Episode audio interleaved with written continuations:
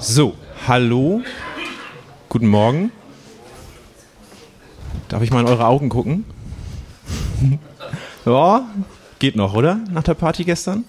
Gut, äh, wir sind ein bisschen technisch gehandicapt. Wir äh, halten zu zweiten Vortrag, haben aber nur ein äh, Halsmikro, deshalb äh, rede ich hier rein. Wenn ihr irgendwas nicht versteht, sagt bitte Bescheid. Ähm, wenn ihr Fragen habt zwischendurch, dann äh, meldet euch bitte mit Handzeichen. Die netten Damen da hinten mit dem Mikro in der Hand reichen denn das gerne das Mikro. Und äh, wartet bitte auch mit dem Mikro, damit äh, dass eure Frage auch auf der Aufnahme nachher drauf ist. Okay? Wie gesagt, wenn ihr Fragen zwischendurch habt, meldet euch einfach. Gut.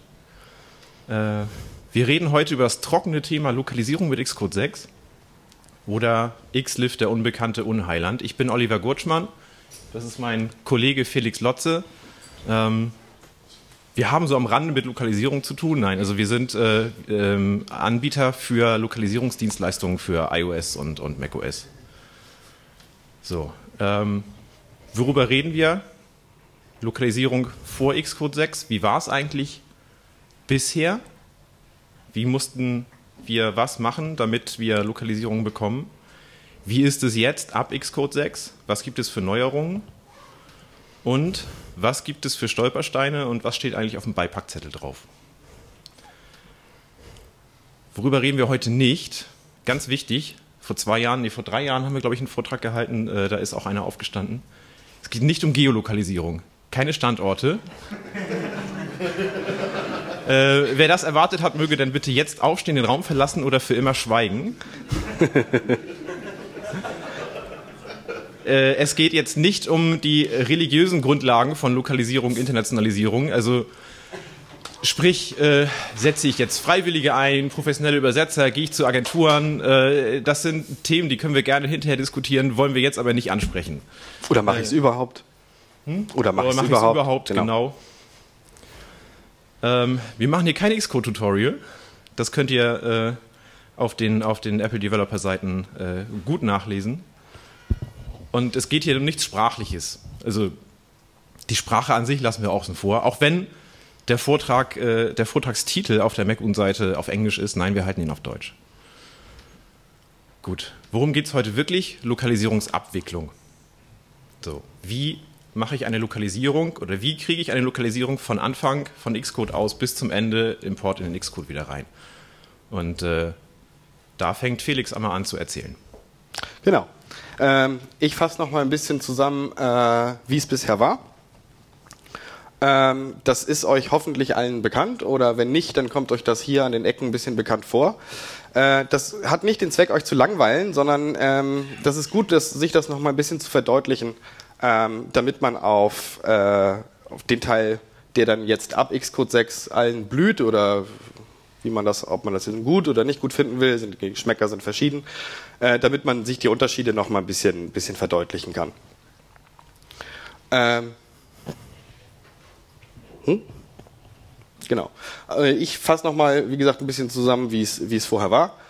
Ähm, wir haben hier so die üblichen Ressourcen, die ihr so habt, wenn ihr, wenn ihr ein Projekt entwickelt und wo ihr äh, ich sag mal, Strings drin habt, die auf, dem, die auf eurem UI in, äh, erscheinen, in Meldungen oder sonst was. Also alles, was irgendwie die User-Interaktion via Text beinhaltet. Und ihr habt, das, ihr habt da verschiedene Projektdateien. Das ist, vielleicht habt ihr, nutzt ihr Base Localization oder nicht. Das heißt, ihr habt ein paar, paar Strings, habt ihr in einem ZIP, dann habt ihr ein paar in einer P-List.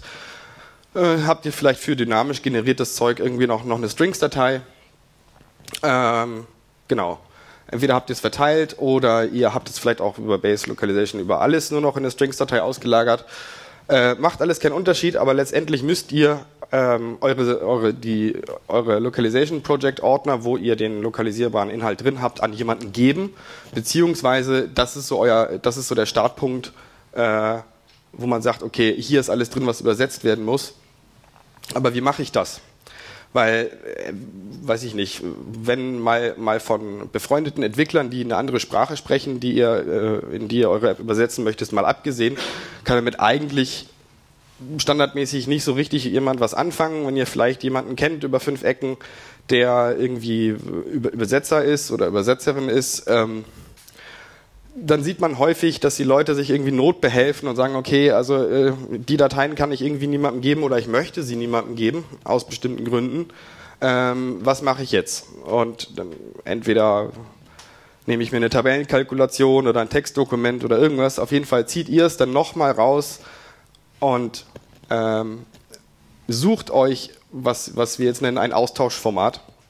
Das heißt, wo ihr das zusammensammelt und so weiter, wo ihr auch eure Kommentare reinschreiben könnt oder Kommentare für, für den, denjenigen, der das übersetzt oder wo es überhaupt herkam, aus welcher Datei oder wie auch immer. Äh, da kann man suchen. Die einfachste Lösung ist, wie gesagt, irgendwie eine Tabellenkalkulation zu nehmen oder sowas. Das ist irgendwie aber alles nicht schön, weil eine Tabellenkalkulation ist eigentlich nicht für Text da. Das heißt, wenn da ein bisschen mehr drin steht, dann ist das mühselig, muss angepasst werden. Letztendlich habt ihr eure Sammlung, und irgendwie eine Numbers-Datei dazu, aber letztendlich ist das Ganze ein bisschen sehr unübersichtlich, es ist fragmentiert, es sei denn, ihr habt nur irgendwie in einem iOS-Projekt eine, eine, eine Strings-Datei, dann wäre das nicht der Fall, aber ich sag mal so, nicht mal die Vergangenheit Revue passieren lasse, so von 10.0 bis heute ist es tendenziell sehr fragmentiert. Und die Dateien, die ihr im Prinzip an den Übersetzer gebt oder aus denen ihr euch ein, euch ein Numbers oder ein Austauschformat oder was auch immer benutzt, ähm, die Dateien sind, gehören zu eurem Projekt. Das heißt, das ist nicht ein Textdokument, was ihr rausgebt und nie wieder zurückbekommt oder wo es egal ist, was jemand da was damit macht, sondern ihr habt irgendwie auch Clip-Dateien da drin, die natürlich auch mehr Infos enthalten als nur den Text. Und da möchte man natürlich irgendwie nicht so gerne, äh, dass da jemand dran rummacht. Und sind die Bindings weg oder die Object-IDs hat jemand verändert oder jemand äh, hat ein anderes Encoding benutzt beim Speichern. Hm, irgendwie alles nicht so cool. Ähm, das heißt, ihr wollt es nicht rausgeben oder nur ungern oder nur an jemanden, der sich damit auskennt, aber der kann dann vielleicht die Sprache nicht so gut. Ein Übersetzer kann nichts damit anfangen. Ja, und selbst wenn ihr es einem Übersetzer gebt, irgendwie, der kann damit sowieso nichts anfangen. So.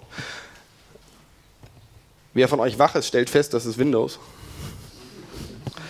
Das hängt einfach damit zusammen, dass einfach, wenn man, wenn man sich an einen professionellen Übersetzer wendet, ich würde mal sagen, die Wahrscheinlichkeit, dass die sagt, ja, mache ich dir gern, aber ich Mac, nee, ich benutze Windows, die ist so bei 95 Prozent. Das ändert sich ein bisschen, äh, ist aber immer noch ganz stark so, einfach weil es daran liegt, dass seit bestimmt 20 Jahren äh, es auf dem PC gute, weniger gute, aber es gibt auf jeden Fall äh, Übersetzungssoftware für, für professionelle Übersetzer gibt. So, und die gibt es auf dem Mac jetzt nicht so verbreitet äh, und deswegen ist das einfach historisch so. Aber wenn wir es zusammenfassen, ihr habt Kram, den ihr eigentlich nicht rausgeben wollt. Wenn ihr ihn rausgebt, kann damit keiner was anfangen, also behilft man sich irgendwie. Das heißt, ihr findet irgendwelche Ersatzlösungen, so Tabellenkalkulationen, Textdokumente. Ja, vielleicht der ein oder andere ist auch schon auf die Idee gekommen und hat gesagt, vielleicht mache ich mir da irgendwie was eigenes, ich baue mir was, das irgendwie, was, was sich das Zeug zusammensucht äh, und dann irgendwie eine ganz rudimentäre Tabelle schreibt oder so weiß man nicht. Oder in letzter Zeit gibt es auch Webdienste, wo ihr das irgendwie hochladen könnt, aber dann ist das irgendwo in einem Webdienst und müsst ihr vielleicht auch was für bezahlen oder es ist irgendwie nicht so ganz cool. Es macht nichts. Ja, und wenn ihr was eigenes macht, dann ist das in der Regel cool für euch, so, weil es euren Ansprüchen genügt und genau das tut, was es soll, aber ihr habt halt keine Ahnung, wie ein Übersetzer denkt oder was er tut oder was er gut findet oder wie er es gern hätte. Dementsprechend äh, ist die Software vielleicht für euch cool, was ihr euch mal gebaut habt, aber für den Übersetzer nicht so cool. Oder äh, ihr guckt euch ein bisschen um und findet vielleicht so die üblichen Verdächtigen, die es auch schon ewig gibt, die einen länger oder weniger lange äh, gibt so hier und da Sachen, die sich so etabliert haben. Die Liste ist auch nicht vollständig. Äh, wenn, ihr, wenn ihr im App Store einfach mal nach Localization sucht, dann findet ihr irgendwie so kleine, kleine Tools, ähm, die im Prinzip machen, äh, die, die, im Prinzip aus, aus euren Projektressourcen das Zeug ziehen in eine, äh, ta, äh, ja, in eine editierbare Tabelle äh, übertragen, sodass ihr das jemandem gibt. Äh, geben könnt, der, der das einfach ohne, ohne großes Wissen um eure Ressourcen da die Übersetzung eintippen kann. Ähm, und es gibt auch so spezialisierte Dienstleister, die sagen, okay, ich nehme euch den Kram ab ähm, und braucht ihr euch nicht, nicht drum kümmern. So. Äh, das heißt, da liefert ihr eure Ressourcen ab und wie die das machen, es kann euch völlig egal sein und ihr kriegt sie hinterher zurück. So. Äh, das kann auch noch ein paar andere, vielleicht gewünschte oder schöne Nebenwirkungen haben, ist egal. Auf jeden Fall ist alles, was ihr hier seht, ist irgendwie aufwendig. Also entweder nervt's oder es kostet Geld oder es kostet eure Zeit. Auf jeden Fall ist das irgendwie alles blöd. Oh. Kann man sagen, es nervt. Jedes Mal. Entweder wenn ihr ein neues Projekt habt, sitzt ihr wieder an dem Punkt oder ihr habt ein Update und sitzt wieder an dem Punkt. Wobei bei einem Update kann es natürlich noch ein bisschen nerviger sein, weil dann habt ihr das nicht so hier das, sondern so ein bisschen davon und hier ist ein Diff und da ist irgendwie was Neues oder da habe ich was geändert. Und ich weiß auch gar nicht mehr was, weil das ist schon irgendwie drei Monate her. So, wie mache ich das jetzt? Hm, ist nicht so cool. Und da äh, hat Apple dann sich so ein paar Gedanken gemacht und hat gedacht, okay, äh, haben sich viele Leute beschwert und so weiter. Und äh, was sie sich für Gedanken gemacht haben und ob die nun so cool sind oder was daran vielleicht auch nicht so cool ist, erzählt euch Olli. Jo. So, gucken wir uns mal an, was Apple verbrochen hat. Xliv. Wer hat schon mal was von Xliv gehört? Ja? Gut, sind ein paar. Ach, Max, ja. Hallo. okay. Was ist Xliv? Ah, ein bisschen wenig. XML Localization Interchange File Format. Das ist die Wikipedia-Definition, die überspringe ich mal. Was ist es wirklich? Ein XML-basiertes Austauschformat für zu übersetzende Texte. Ähm, Xliv ist äh, in der Übersetzerwelt seit Jahren, wenn nicht gar fast seit einem Jahrzehnt äh, etabliert. Jeder Übersetzer kennt Xliv. Ja, was bedeutet das? Jedes Tool, das ein, ein Übersetzer nutzt, kann Xliv. So, das heißt, jeder Übersetzer, egal auf welcher Plattform er arbeitet, kann jetzt eure Apps übersetzen. Mhm. So, wie sieht Xliv denn aus? Da haben wir es. So. Ich nehme jetzt mal eben das Mikro in die Hand. Was jetzt doch? So. Äh, das ist eine Xliv-Datei, die aus Xcode generiert wurde. Äh, was wir hier jetzt sehen, ich weiß nicht, ob ihr es lesen könnt, ganz da hinten. Geht das? Sonst müsst ihr ein Stück weiter vorrücken.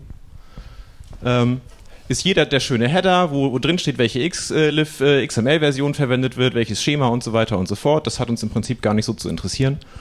Ähm, und hier der erste gelbe Block, das ist die erste Datei, die verwendet wird. Also XLIF wird auch in, in äh, Dateien unterteilt und in diesen einzelnen Dateiblöcken stehen die sogenannten Trans-Units drin, also die Translation Units mit Quelle, also der englische Quelltext, wenn es schon drin ist, die, der, der, Zieltext mit dem Target und dann halt die eventuellen äh, Informationen, welche Object-ID aus der XIP das ist oder ob ihr einen Kommentar mit reingefügt habt in der Strings-Datei. Ähm, das ist im Prinzip der Aufbau von Xliv. So, warum macht Apple das? Apple möchte ganz gerne dieses gesamte Lokalisierungs, diesen gesamten Lokalisierungsablauf verpacken in nur eine Datei, nämlich eine Austauschdatei, die man einfach dem Übersetzer geben kann. Der kann was damit anfangen und alle sind glücklich. So sah es vorher aus. Das kannten wir jetzt eben von Felix. Wie war es vor Xcode 6? Äh? Ups. Ah. Und so sieht es jetzt aus. Das heißt, man bekommt eine Xliv pro Sprache, eine Datei und für jede Sprache kann man diese Datei dann wieder in Xcode importieren. So.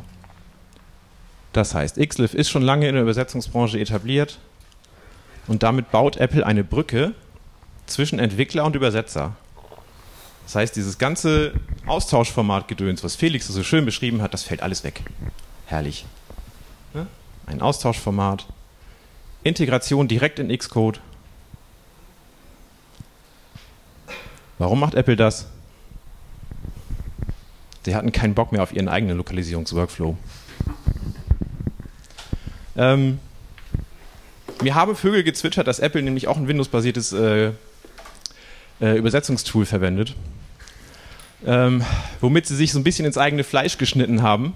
Äh, wie wir vorhin gesehen haben, dass äh, nämlich eigentlich diese ganzen ZIP- und Strings-Dateien und so weiter auf, auf Windows äh, ja, hinfällig sind.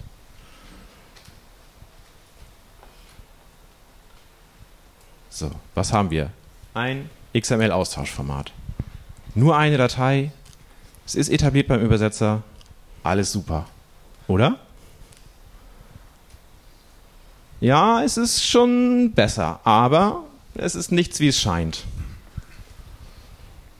Was ist denn besser daran? Dieses ganze Geraffel mit der Kompatibilität, es geht flöten. Herrlich. Wir geben die XLIF an den Übersetzer, der kann es ja machen. Contra? Könnte es etwas zu kurz gedacht sein? Hm, vielleicht. Schauen wir mal an, was wir haben. Das XLIF ist etabliert in der Übersetzerwelt. Okay. Das Problem ist, in dieser Welt, in dieser Übersetzerwelt gibt es gewisse Regeln und ungeschriebene Gesetze, die wir nachher noch später erläutern werden. Ähm, und diese Gesetze, die stammen aus der Dokumentübersetzung, weil diese Übersetzungstools äh, sehr, sehr stark auf die reine Dokumentübersetzung ausgelegt sind. Ähm, Softwarelokalisierung ist eine andere Welt, die hat andere Regeln und Gesetze. Denn in der reinen Dokumentübersetzung gibt es keine Keys, es gibt keine Updates in dem Sinne, es gibt keine Kommentare und es gibt keine Platzhalter. So. Ich muss jetzt mal eben kurz. Das nervt. So. Äh, wir uns doch mal eben anschauen. Könnt ihr mich noch hören? Geht? Prima. Äh, welche Info denn eigentlich wichtig ist so für, für Übersetzer, die lokalisieren möchten? Das ist zum einen natürlich der Ausgangstext, der Quelltext. Was muss ich eigentlich übersetzen? Dann könnte es aber noch wichtig sein, für mich als Übersetzer, in welcher Datei steht es eigentlich drin? Also so ein Dateiname kann schon recht wichtige Informationen enthalten darüber, äh, in welchem Kontext so ein String eigentlich steht. Ähm, der Key, der kann mir auch ganz viel Ausschluss darüber geben, was dieser String eigentlich in einem Programm macht. Und natürlich der Kommentar. So, Ausgangssegment, Datei, Kommentar und Key. Und das sieht ein Übersetzer, wenn er eine XLIF-Datei einliest. Gucken wir uns mal an. Ausgangssegment, ja, das sieht er. Datei, in welcher Datei steht es eigentlich drin aus den Ressourcen? Nee, sieht er nicht. Sieht er den Kommentar? Nee.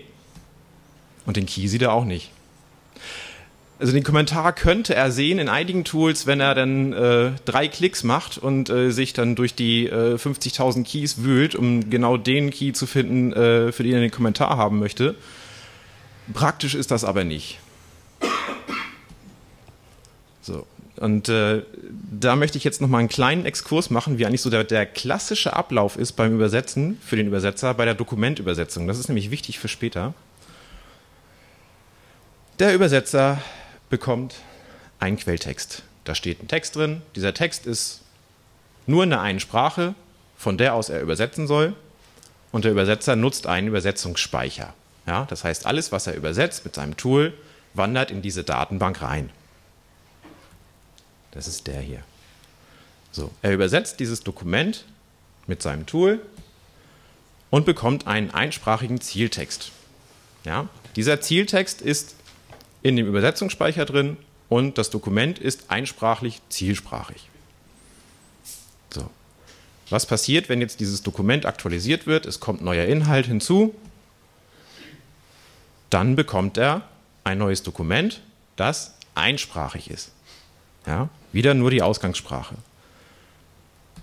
Das wird abgeglichen mit dem Übersetzungsspeicher und herauskommt wieder ein einsprachiges Zieldokument wo auch wieder der Text in den Übersetzungsspeicher reinfließt.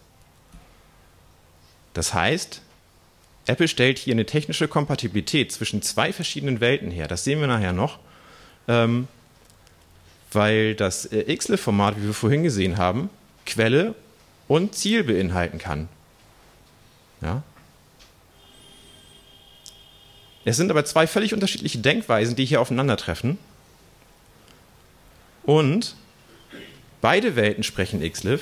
Xcode kann Xlib, der Übersetzer kann Xlib. Aber es werden ganz unterschiedliche Dinge vorausgesetzt. Ähm, der Übersetzer erwartet bei einer Xlib-Datei, wenn sie vorübersetzt ist, das ist nämlich bereits gemanagt, da muss ich mich nicht drum kümmern. Das erklärt Felix nämlich auch gleich nochmal. Und der Entwickler erwartet, erwartet, auch Mensch, Xlif, der Übersetzer kann das, der macht das schon. So. Genau. Jetzt kommen wir nochmal zu, genauer zu diesen Stolpersteinen und dem Beipackzettel und äh, da übergebe ich mal wieder an Felix. Jo, also wenn man das alles nochmal so ein bisschen rekapituliert, kann man sagen, vorher war es einfach prozedural nervig, man hat Dateien, mit denen keiner was anfangen kann, man muss sich da irgendwelche Hilfsmittel suchen, etc. Jetzt könnte man sich hinstellen und sagen, oh cool, irgendwie, ich habe jetzt da mein, mein Xlif, Xcode sucht sich das selber alles zusammen, brauche ich nicht machen, verpackt mir das in eine Datei, der Übersetzer, der kann damit was anfangen. Hervorragend, freue ich mich, abgehakt, check, ich warte einfach bis es zurückkommt, lese ein und alles ist flauschig. So. Ähm, wenn man sich das ein bisschen detaillierter anguckt und wenn man, wenn man halt nicht, also wir beide sind halt keine Entwickler, sondern wir sind so professionelle Übersetzer, so mit Uni und Abschluss und kommen auch eigentlich so ein bisschen aus dieser Dokumentenwelt, hatten darauf aber keine Lust mehr und würden auch ganz gerne entwickeln, aber das ist äh, nicht so unsere, unsere Branche. Wenn man halt aus diesem, diesem Fokus eines Linguisten da drauf guckt ähm, und sich viel mit Lokalisierung beschäftigt, ähm, dann ist diese flauschige Welt zwischen mit dieser Einfachheit von Xlif irgendwie nicht mehr so ganz äh, flauschig. Ähm und wenn man das, wenn man sich das mal noch, wenn man, wenn man, das ist, das ist sehr abstrakt. Es, es geht nämlich um Denkweisen. Wenn man jetzt sagt, okay, Olli sagte gerade, der Entwickler sagt einfach, okay, ich habe Xlif, ich gebe es den Übersetzer und der Übersetzer sagt, hu, hurra, endlich bekomme ich irgendwie kein Excel mehr, sondern Xlif, ist ja alles gut. Ähm, und haken das Thema ab. Dabei setzen sie aber selber unterschiedliche Dinge von, von, dieser, von dieser Tatsache, dass es endlich eine technische Kompatibilität zwischen dem Entwickler und dem Übersetzer gibt, verschiedene Dinge voraus, weil sie einfach aus völlig verschiedenen Welten kommen. Und in der Übersetzerwelt ist dieses XLIF-Format schon seit Ewigkeiten etabliert und da haben sich einfach gewisse Abläufe und Prozeduren einfach so eingebürgert, dass niemand sie mehr reflektiert. Das heißt, ähm, Olli hat das gerade schon an, angerissen, ähm, es wird suggeriert für den Übersetzer, dass es ein, ein Management dieser Lokalisierungen gibt, was aber nicht da ist, was ich gleich irgendwie ausführlicher erkläre. Es geht nicht um das um das Lokalisierungsmanagement im Sinne von, wer macht es, welche Sprachen, welche Zeitleiste und so weiter, sondern es geht darum, dass man sich darum kümmern muss, welche, welche Übersetzungen sind schon da, welche haben sich geändert, welche kommen hinzu, was ist neu. Deswegen äh, nenne ich es jetzt mal Lokalisierungen-Management.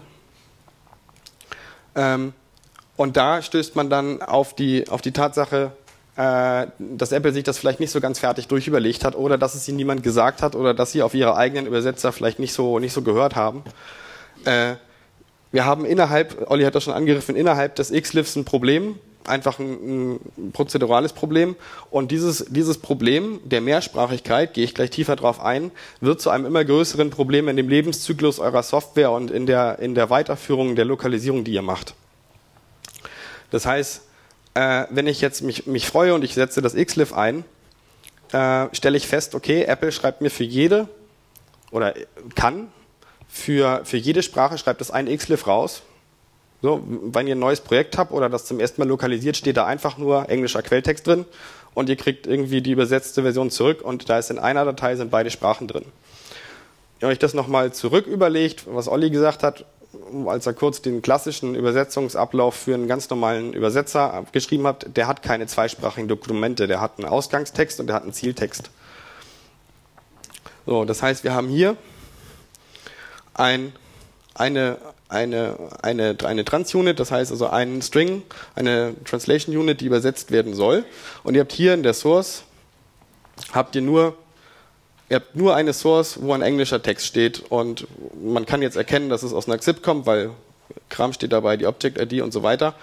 Und wenn, wenn äh, ihr das zurückbekommt vom Übersetzer oder es, ist, oder es wurde schon übersetzt, dann seht ihr, es gibt ein Target, wo der Text drin steht. Das ist hier mal traditionelles Chinesisch, damit sich es einfach auf der Folie besser abhebt.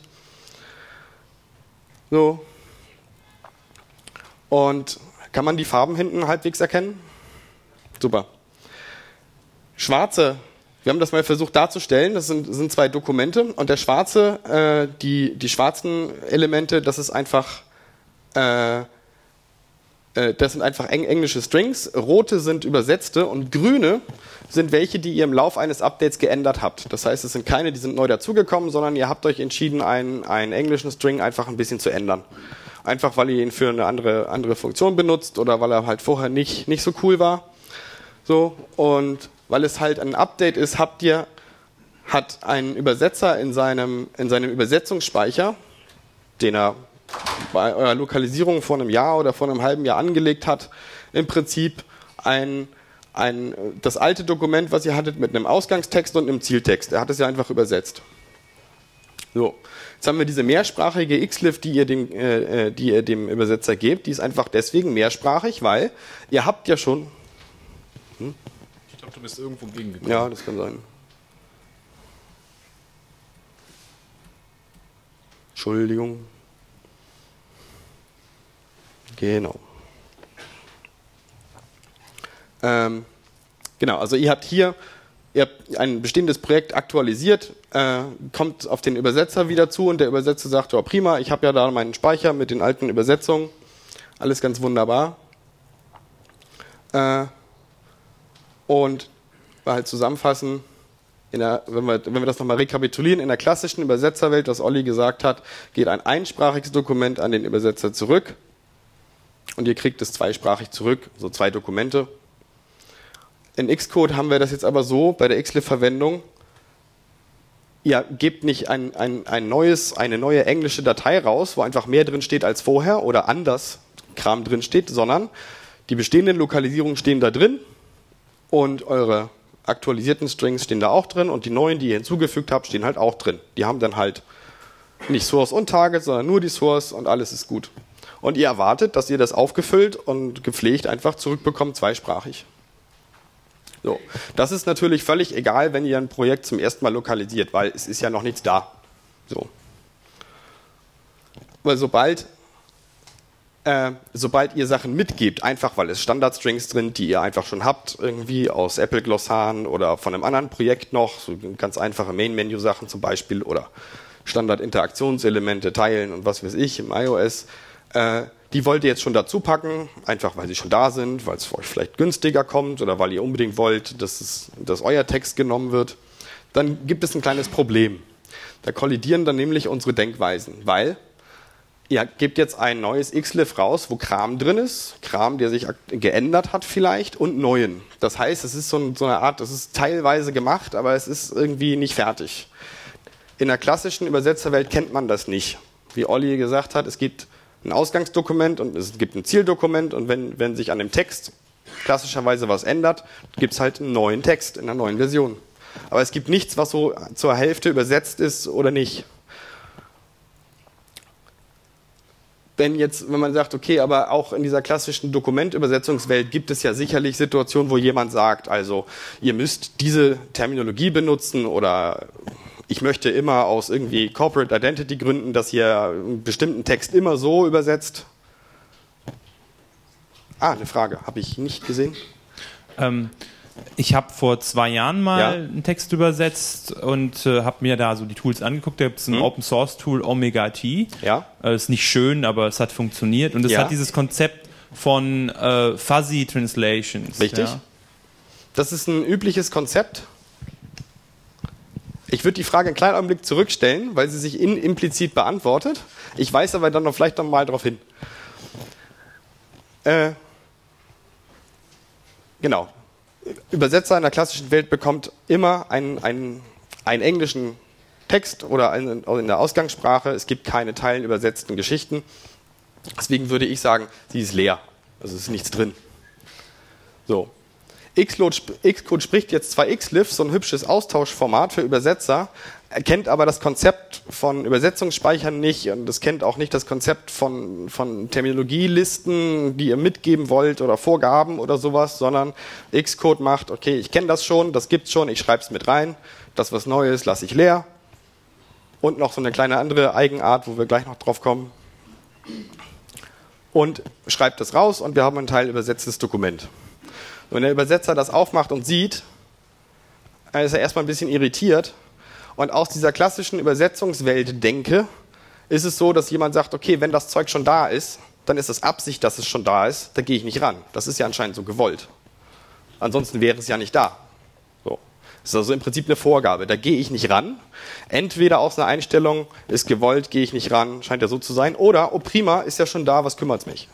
Habe ich ja schon mal gemacht. So. Genau, entweder die äh, denke, okay, das ist heilig, ich gehe da nicht ran, oder ist schon da, was soll ich damit? Das ist aber natürlich ein Problem, wenn ihr aktuelle Strings, die ihr habt, mal ändert. Einfach weil sich äh, bei, einem, bei einem OS 10 oder iOS Update irgendwie Terminologie ändert oder Funktionen ändern. Und das Szenario würde ich jetzt gerne einmal kurz verdeutlichen, was passiert, wenn ihr Bestandsstrings ändert. Ihr habt zum Beispiel, jetzt wieder in der, in der Xlif-Syntax, ihr habt das ist jetzt mal ein Beispiel aus der leichten Vergangenheit, aber deswegen dürfte das allen bekannt sein. Es gab mal Save As und auf Deutsch hieß es dann sichern unter. So, das hat ein Übersetzer gemacht, das übersetzt und es ist da. Und jetzt äh, denkt ihr halt, hm, Apple mag das nicht mehr so gerne und hat Versions eingeführt und so weiter. So, äh, das Save As übersetzen wir jetzt mal mit Duplicate. So, es gibt Save und das Duplicate. Und naja, aus der alten Übersetzung, die alte Übersetzung war ja noch da, hm, sichern unter, alles prima. Ihr habt euren, euren englischen String geändert zu Duplicate und was Xcode tut, ist einfach, ja, die Übersetzung ist ja schon da, das bleibt so, ich schreibe das mit raus. So, genau da. das ist jetzt nämlich dieses, dieses Kernproblem Wichtig. Äh, bei, der, bei dem, bei dem Xlif-Export äh, in, in Xcode. Das heißt, ihr ändert einen, einen bestehenden String ähm, und schreibt die, äh, die englische Xlif-Datei und die zielsprachigen Xlif-Dateien raus. Aber der String ist gleich geblieben, ja, oder der Key ist gleich geblieben, aber das, der, der Value hat sich geändert im Englischen. Aber der äh, übersetzte Value ist ja da, also schreibe ich ihn mit raus. Er stimmt aber nicht mehr. Der Übersetzer geht jetzt aber davon aus, der englische Value ist da, also ändere ich ihn noch nicht. Richtig. Ja? So. Also da muss man wirklich ganz, ganz doll aufpassen. Und da kommt jetzt nämlich deine Frage auch wieder mit ins Spiel ähm, diese Übersetzungstools, die haben dieses Fuzzy Matching, also diese unscharfe Suche im Übersetzungsspeicher. Ja? Äh, wenn wenn ein, ein Segment aber schon da ist, dann ignoriert das Übersetzungstool dieses Segment. Wenn es nicht da wäre, äh, dann könnte das Tool im Übersetzungsspeicher suchen, finde ich sowas ähnliches oder sowas Übersetztes. Und wenn ich es nicht finde, dann ist es nicht da, dann muss ich es halt selbst übersetzen. Dann passiert es nämlich nicht, dass plötzlich bei Duplicate immer noch sicher untersteht und nicht duplizieren. Weil äh, es, es war äh, ein bisschen anders ausgeführt, es war sehr praktisch. Du, du, hattest halt so ein Häkchen, ob das Ding fuzzy ist und wenn es ein Match gegeben hat und das, äh, das im Translation Memory was so ähnliches gefunden wurde, dann wurde es mhm. natürlich auch gesetzt. Aber ähm, du konntest es halt manuell verwenden, um zu sagen, ähm, ja, äh, im Moment ist es noch nicht richtig übersetzt, weil zum Beispiel die Quelle sich geändert hat. Die Source, äh, ähm, ja, die, die, Ursprung, die ursprüngliche ja. Übersetzung. Ja. Ja. ja. aber genau da ist, ist, ist, ist der Knick, weil was du gemacht hast, äh, was du gemacht hast, ist, du hattest wieder eine, eine, eine englische Ausgangsdatei und hast diesen Speicher dagegen gehalten und er ist durchgegangen und hat dann gesagt im Fuzzy Matching, ich habe da was, es hat sich leicht geändert, ich schlage dir das mal vor und sag dir grafisch, es ist so ähnlich noch, könnte passen, aber es ist anders, guck noch mal drauf. In diesen Xlifs sind aber beide Sprachen drin. Das heißt, der Durchlauf zu gucken, ist, ich brauche eine Übersetzung, ist was in der Datenbank? Nein, ist was, ist was ähnliches in der Datenbank? Der findet gar nicht statt, weil es ist ja schon da. Das ist genau das Problem dabei. Also es gibt ganz konkret in dem Xlif kein Bit für das Ding ist äh, nicht korrekt übersetzt. Nein. Nee. Das ist natürlich verdammt unpraktisch. Wenn du, wenn du für dich wenn du für dich entscheidest, jetzt selbst noch dieses Omega T oder irgendein Übersetzungstool einzusetzen, um das weiter an deine Übersetzer zu verteilen, dann ist das super, aber es ist mehr Aufwand für dich. Aber es ist halt wirklich wichtig zu wissen, Xcode kann das nicht. Das ist dieses Lokalisierungen-Management, was, was Felix meinte. Das kann das nicht. Das muss irgendwie anders passieren. Und das ist halt, das ist, das ist dieser Kernpunkt hierbei. So, und weil der Übersetzer davon ausgeht, es gibt eine Übersetzung, da hat sich schon jemand drum gekümmert, es ist da, und du es nicht weißt oder dich dafür auch nicht interessierst, merkt es keiner. Weil der eine guckt nicht nach und der andere weiß nicht, dass es da ist. Einfach auf, aufgrund dieser, dieser Ansätze, dieser, dieser verschiedenen Erwartungshaltungen. Du sagst, macht es schon, muss ich drum kümmern. Und der Übersetzer sagt, ist da, was soll ich mich drum kümmern? So. Einfach weil, weil sich in, in, in dieser Branche einfach so Vorgehensweisen etabliert haben, ein, ein, einfach zum ungeschriebenen Standard geworden sind. Das wird keiner merken. So. Habe ich noch jemanden eine Frage übersehen? Gut. Wenn wir das nochmal zusammenfassen, Xcode schreibt einfach euren geänderten Text rein. Die Übersetzung gab es ja schon für den Key. Und irgendwie dein angesprochenes Bit gibt es auch nicht. So, das ist ein bisschen schlecht. Das heißt, wir haben das jetzt gerade schon im, im Gespräch äh, ausgearbeitet. Er wird es nicht prüfen, es wird niemand merken, einfach weil der Bestand da ist. So. Max hat eine Frage. Max hat eine Frage. Wenn jetzt so eine falsche Übersetzung da einmal drin ist, dann geht die ja dann auch im Übersetzungsspeicher über.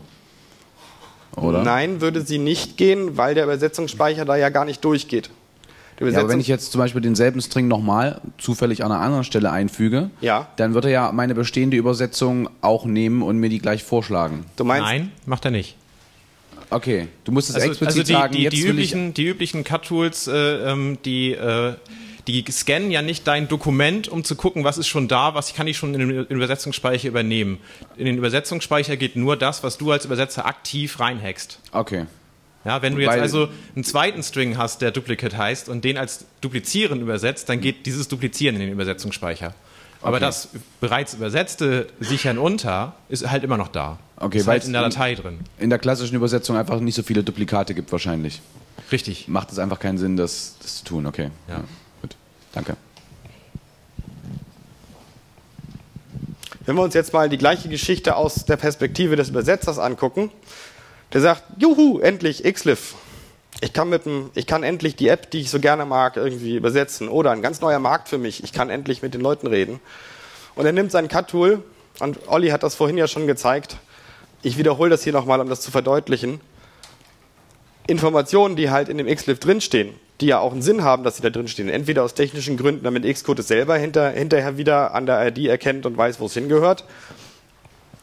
Oder ein Kommentar, den habt ihr ja nicht unabsichtlich da reingetippt, sondern vielleicht wolltet ihr ja auch mit Absicht, hoffentlich, einen Kommentar hinterlegen. Äh, wenn wir uns das jetzt nochmal anschauen, was ein Übersetzer typischerweise sieht, und ich kann deinen Namen nicht lesen, aber du hattest ja dieses Omega-T erwähnt. Es ist im Prinzip ein gutes Beispiel, weil das Konzept von diesen äh, Cut-Tools, nennen die sich, Computer-Aided Translation, ist im Prinzip, das Konzept dahinter ist überall gleich. Die Umsetzung und UI und äh, mache ich es tabellarisch oder mache ich es nur in einem Zieldokument, das unterscheidet sich, aber das Konzept hinter diesen Programmen ist überall das gleiche. Ähm, das heißt, der Übersetzer sieht das. Das hatten wir schon, es gibt den Kommentar nicht und so weiter. Olli erwähnte ja schon Kommentare hier und da schon, aber der Übersetzer muss sich diesen Kommentar angucken wollen. Das heißt, er versteht was nicht und hat vielleicht ein Stück UI, was sagt, es gibt einen Kommentar, guck mal rein.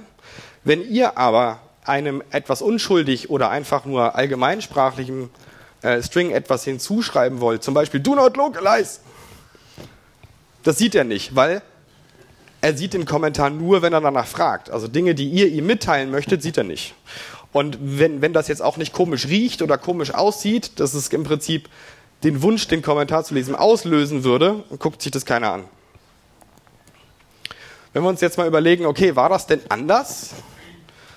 So, ohne, ohne Xlif, da habe ich also Excel genommen und so, oder vielleicht andere Software.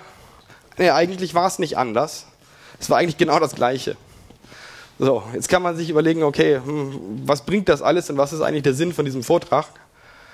Aber dadurch, dass ihr gewusst habt, ein Übersetzer kann mit dem Kram nichts anfangen und ein Übersetzer gewusst hat, ich kann mit dem Kram nichts anfangen, habt ihr euch ich sage jetzt mal, Brücken oder Krücken gebaut und habt einfach indirekt gewusst, ich muss es jemandem übergeben. Das heißt, ihr habt selber den Kommentar noch hinten mit dran gecopy-pastet in der Numbers oder irgendwas gemacht.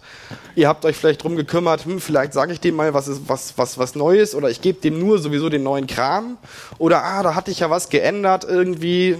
Das heißt, ich tue den nochmal mit in die zu übersetzende Liste und lasse die Übersetzung weg, soll er halt neu machen, weil sich geändert hat.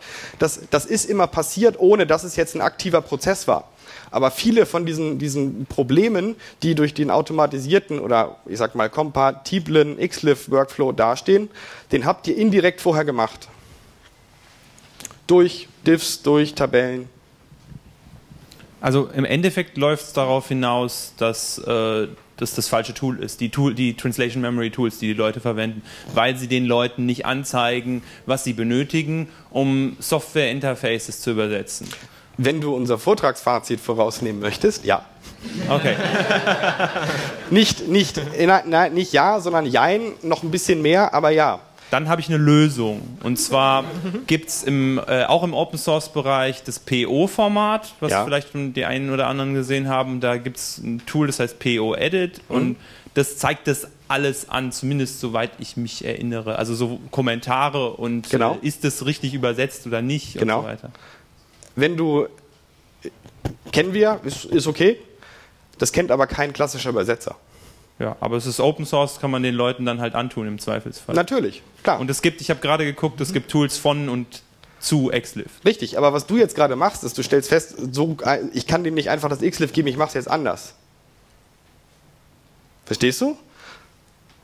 Das, da, damit haben wir schon ein Ziel erreicht, warum wir hier vorne stehen. Weil jemand sagt, äh, warte mal, die Übersetzer können doch alle XLIF rausschreiben hier.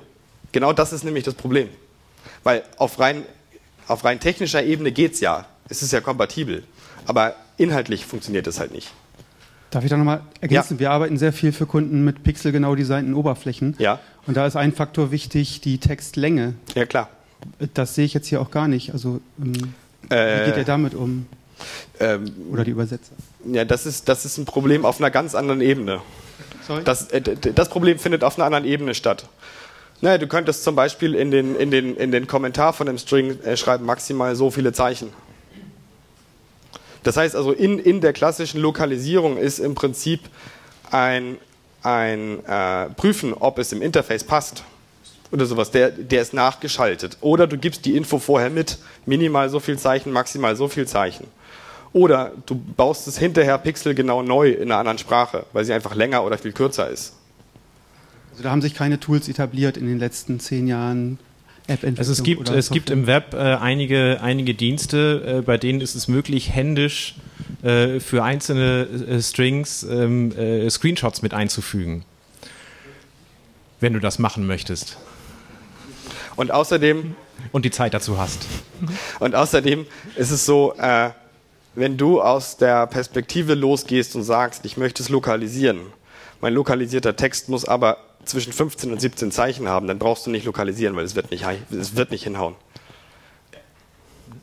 Akustisch? Achso. wenn du sagst, wenn, wenn du sagst, ich, ich, ich, ich möchte meine App lokalisieren und aufgrund von Voraussetzungen, welche jetzt auch immer es sein mögen, muss eine Übersetzung zwischen beispielsweise 15 und 17 Zeichen lang sein dann hast du entweder Glück, dass es passt, das ist aber eher selten, nämlich Glück. Und in der Regel lohnt es dann eigentlich, das ist jetzt zwar eine etwas extreme Denke, aber es geht in die Richtung, lohnt es die Lokalisierung nicht, weil um den Text da reinzupassen, musst du den Text so abkürzen, umformulieren, Terminologie verwenden, die da eigentlich nicht hingehört, dass eigentlich der Sinn und Zweck dieser Lokalisierung sinkt. Also diese ganze äh, String-Länge und, und Beschränkungen und so weiter. Ähm, äh, zum einen hat Apple uns ja Auto-Layout gegeben. Äh, und äh, zum anderen, ja, ich weiß, geht nicht immer. Ist, ist, ist schon klar. Äh, und, und, und zum anderen äh, sind, sind halt genau diese, ähm, äh, diese Mechanismen, die, die ich vorhin erzählt habe. Was ist wichtig für den Übersetzer in der Softwarelokalisierung? Welche Informationen braucht der Übersetzer? Nämlich in welcher Datei steht es eigentlich drin? Äh, wie ist der Key und wie ist der Kommentar? Ähm, die sind unheimlich wichtig. Wenn dann nämlich der Übersetzer die, die App selbst noch mit als Referenz da hat und sieht am Moment, äh, äh, der String steht jetzt aber in der sync.zip, ja, dann weiß ich als Übersetzer, hey cool, ich muss mir irgendwo gucken, gibt es irgendwo eine Sync-Funktion, da muss das Ding ja irgendwo stehen. Ja, es, ist, es gibt halt für Übersetzer Techniken, das irgendwie herauszufinden, aber der Entwickler, also ihr müsst halt auch diesem Übersetzer die Informationen mitgeben und ihn explizit darauf hinweisen, dass es diese Informationen auch gibt.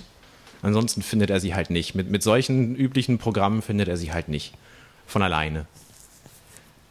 Genau, wenn wir das im Prinzip einmal ein Fazit ziehen, können wir sagen, okay, wenn ich rein auf, auf dieses X-Live-Feature springe, dann, dann stelle ich technische Kompatibilität zwischen zwei Gedankenwelten her.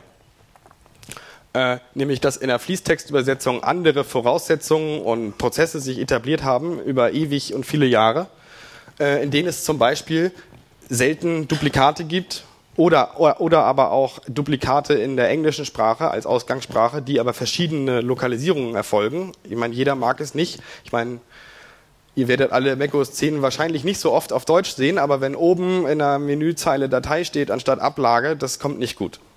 So, es ist aber File. Hm, so.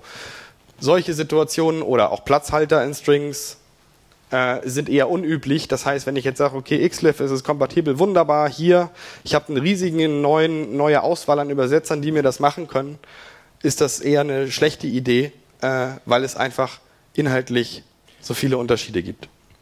Ja, weil es halt insofern äh, wichtig, dass man zwar äh, die, die, die große Auswahl an Übersetzern hat, aber im Hinterkopf haben muss, dass